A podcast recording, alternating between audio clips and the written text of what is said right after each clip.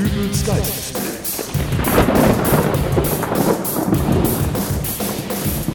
Hallo, grüß Gott, moin moin, wie auch immer und herzlich willkommen zur 321. Ausgabe von Dübels Geistesblitz. Immer mehr Arbeitnehmer in Deutschland beklagen sich über zunehmenden Stress, der durch die ständige Erreichbarkeit per Handy verursacht wird. Die Arbeitsministerin Andrea Nahles will zur Eindämmung dieser Problematik im nächsten Jahr die ersten Kriterien für eine Anti-Stress-Verordnung festlegen.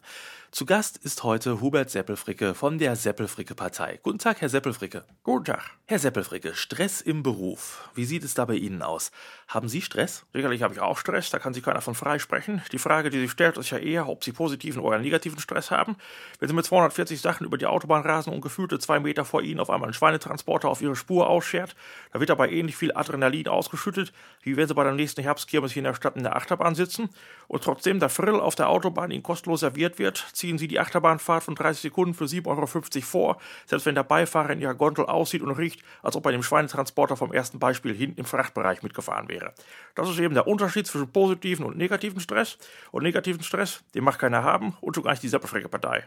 Speziell geht es bei der Anti-Stress-Verordnung um eine Regelung, die die Erreichbarkeit von Angestellten auch außerhalb der Arbeitszeit betrifft. Wie sehen Sie hierbei die Sachlage? Ich kann Ihnen hierbei mal ein ganz konkretes Beispiel geben. Ich hatte letzte Woche einen jungen Mann, der der Seppelfricke-Partei beitreten wollte. Bislang bin ich ja das einzige Mitglied. Da war ich also mächtig froh, dass mir da mal eine helfende Hand dazu kommt. Aber Pustekuchen, Samstagnacht sitze ich zu Hause, mache mir noch eine schöne Tasse Tee fertig. Die fällt mir aber aus der Hand, alles voller Scherben. Und soll ich Ihnen auch sagen, warum? Äh, warum? Das ist eine gute Frage und ich will sie Ihnen auch beantworten. Das lag daran, dass ich noch die Henkelgröße der Teetasse aus dem Büro im Sinn hatte, bei der der Abstand der an der Tasse angebrachten Henkelenden gute zwei Zentimeter weiter auseinander stehen als bei meiner Heimtasse. Und da kommt mir die Idee, dass man daraus noch eine EU-Norm zur Regelung von Teetassenhenkel formulieren könnte. Das kann ja nicht sein, dass hier in Deutschland bzw. der EU jeder einfach so ohne Sinn und Verstand Teetassen fabrizieren kann und ich habe jedes Mal die Küche voller Scherben. Will ich also einen jungen Kollegen dabei zu Rate ziehen, geht er nicht ans Telefon, habe ich ihm eine E-Mail geschrieben und bestimmt drei Minuten gewartet, passiert auch nichts.